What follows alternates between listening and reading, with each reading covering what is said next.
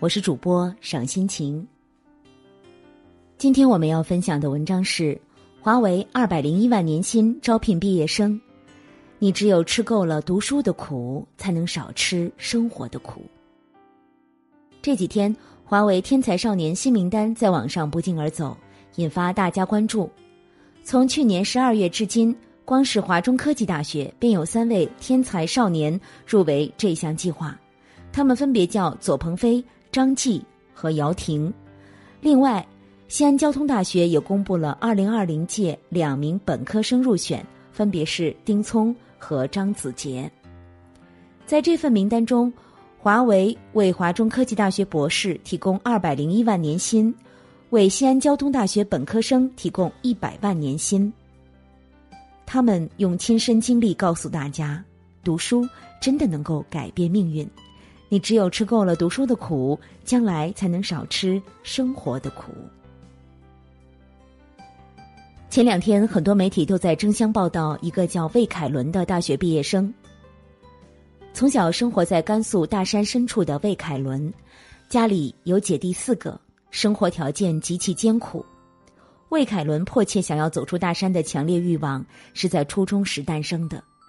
当时他每天骑着一辆破旧的自行车去上学。途中要翻越好几座大山才能抵达，因为山上没有完整的路，大部分时间他都是推着车走在陡峭的山路上。时间长了，少年就感到非常的厌倦。他想：我特别厌倦这种推着自行车还走那么陡的山路。他在心里暗暗发誓，一定要走出大山，去看看大山外面的世界。他开始每天起早贪黑的学习，比身边的任何同学都要用功。吃饭的时候在背英语单词，睡觉之前还会做上几道数学题。他是最早到教室的，也是最晚离开的。他的努力让父母心疼，让同学吃惊。整个中学时代几乎都是在漫长又枯燥的学习中度过的，没有任何的娱乐。功夫不负有心人。在二零一六年的高考中，魏凯伦以六百二十分的高分被国防科技大学录取。拿到录取通知书的那天，他正在工地搬砖，一天能挣五十块钱补贴家用。当得知自己被国防科技大学录取时，喜出望外的他跑上山头，冲着贫瘠的村庄大声呐喊说：“山，山，我走出去了。”今年七月，魏凯伦从国防科技大学以专业排名第二的成绩毕业了。他不用再回到那座寸步难行的大山，也摆脱了父辈们重复了几辈子的艰难命运。他用几年寂寞的青春，换来了一生的前途与幸运。有人说，生活的苦是一种消耗，读书的苦是一种收获。当你吃够了读书的苦。才能更从容、更自信的面对生活的苦。老话说：“念书的人腿长。”今天这个社会，努力读书的人跨越了阶层，走向了更远的世界。但是命运馈赠的礼物都在暗中标着价格。入选华为天才少年计划的左鹏飞，他的作息表时间是这样的。早上六点起床，八点三十分之前到实验室学习到十一点三十分吃中饭，下午两点多到五点三十分在实验室，晚上六点三十分到九点三十分在实验室，有时会待到十点多才回寝室睡觉，一周七天，五年几乎天天如此。哪有什么天才少年，不过是一群满怀梦想、不知疲倦的人在苦苦的熬啊，吃够了苦。熬到了头，生活才有可能对你网开一面。曾经有网友在玉林本地论坛暴露了一篇日记。一名叫李菊兰的女生，农村出身，初中毕业就跟着同学去广东打工赚钱。因为对外面的世界充满了好奇，少女满怀期待，一度觉得外面的世界很美好。他们在东莞的一家电子厂落脚。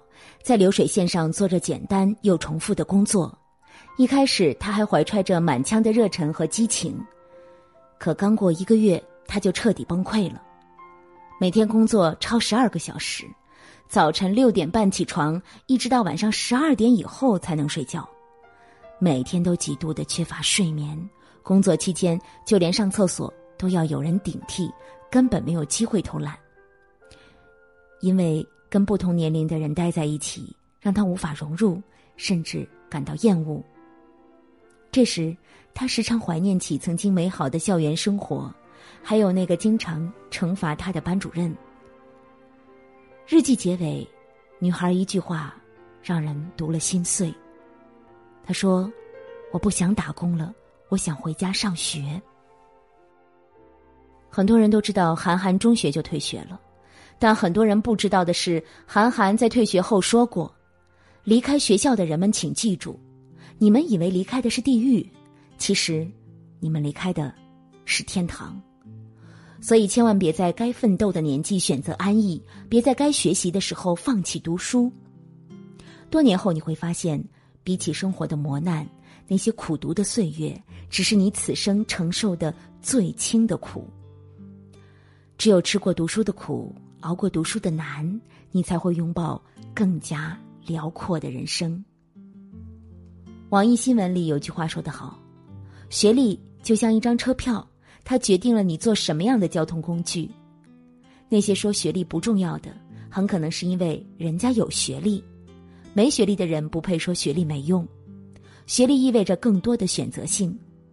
当你二十岁被迫进入社会，面对残酷的竞争，为房租犯愁时；当你三十岁，身边的人都上升到了新的平台，而你却原地踏步时；当你四十岁不能为孩子争取一个公平的机会，深夜痛哭时；当你五十岁想改变生活状态却无能为力改变，想回头。却是百年身时，你就会发现，那张小小的纸片有多么的重要。有一段父子之间的对话让很多人惊醒。刚上学不久的儿子问当农民的父亲：“为什么要读书？”父亲语重心长的说：“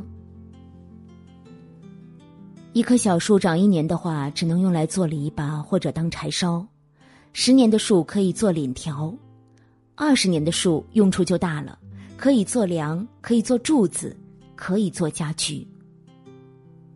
一个孩子如果不上学，他七岁就可以放羊，长大了能放一群羊，但他除了放羊，基本上干不了别的。如果小学毕业，在农村，他可以用一些新技术种地；在城市，可以到建筑工地打工，做保安。也可以做小商小贩。如果初中毕业，他就可以学习一些机械的操作了；如果高中毕业，他就可以学习很多机械的修理了；如果大学毕业，他就可以设计高楼大厦、铁路桥梁了；如果硕士、博士毕业，他就可能发明创造出一些我们原来没有的东西。儿子听罢，若有所思的点点头。爸爸又问：“放羊、种地、当保安，丢人不丢人啊？”儿子说：“丢人。”爸爸说：“儿子不丢人，他们不偷不抢，干活赚钱，养活自己的孩子和父母，一点儿也不丢人。不是说不上学或是上学少没用，就像生长一年的小树，它也有用，但它只能被当成柴火扔进火炉烧掉。”读书多少并不能完全决定一个人的未来，却决定了人生选择的多少。人生最无奈的时候，莫过于面对选择时，你没有能力抓住它，只能眼睁睁看着它溜走。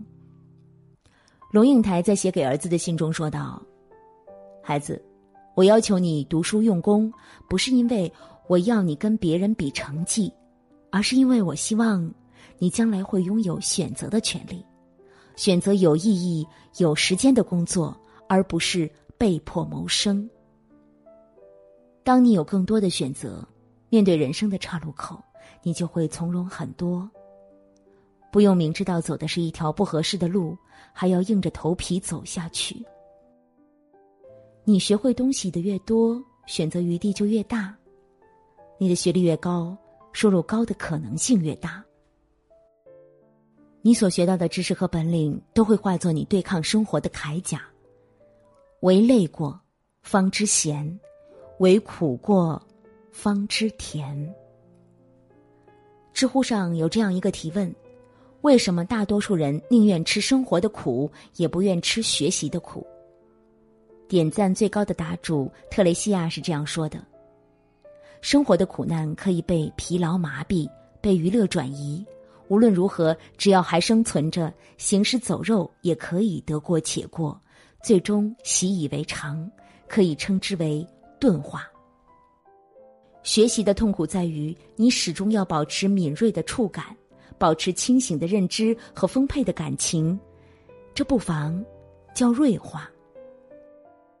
生活的苦会让人麻木、习以为常，学习的苦让人保持尖锐的疼痛感。人生是一条漫长的旅程，但关键的就那么几年。生活其实并不算太苦。苦的是在该努力的年纪，你却选择了放纵和逃避。真正的苦是被命运扼住了咽喉，无法动弹。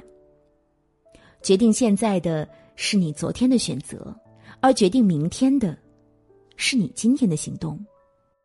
你要相信，你为读书吃过的每一种苦，都被悄悄记下了账，十倍回报于你未来的生活。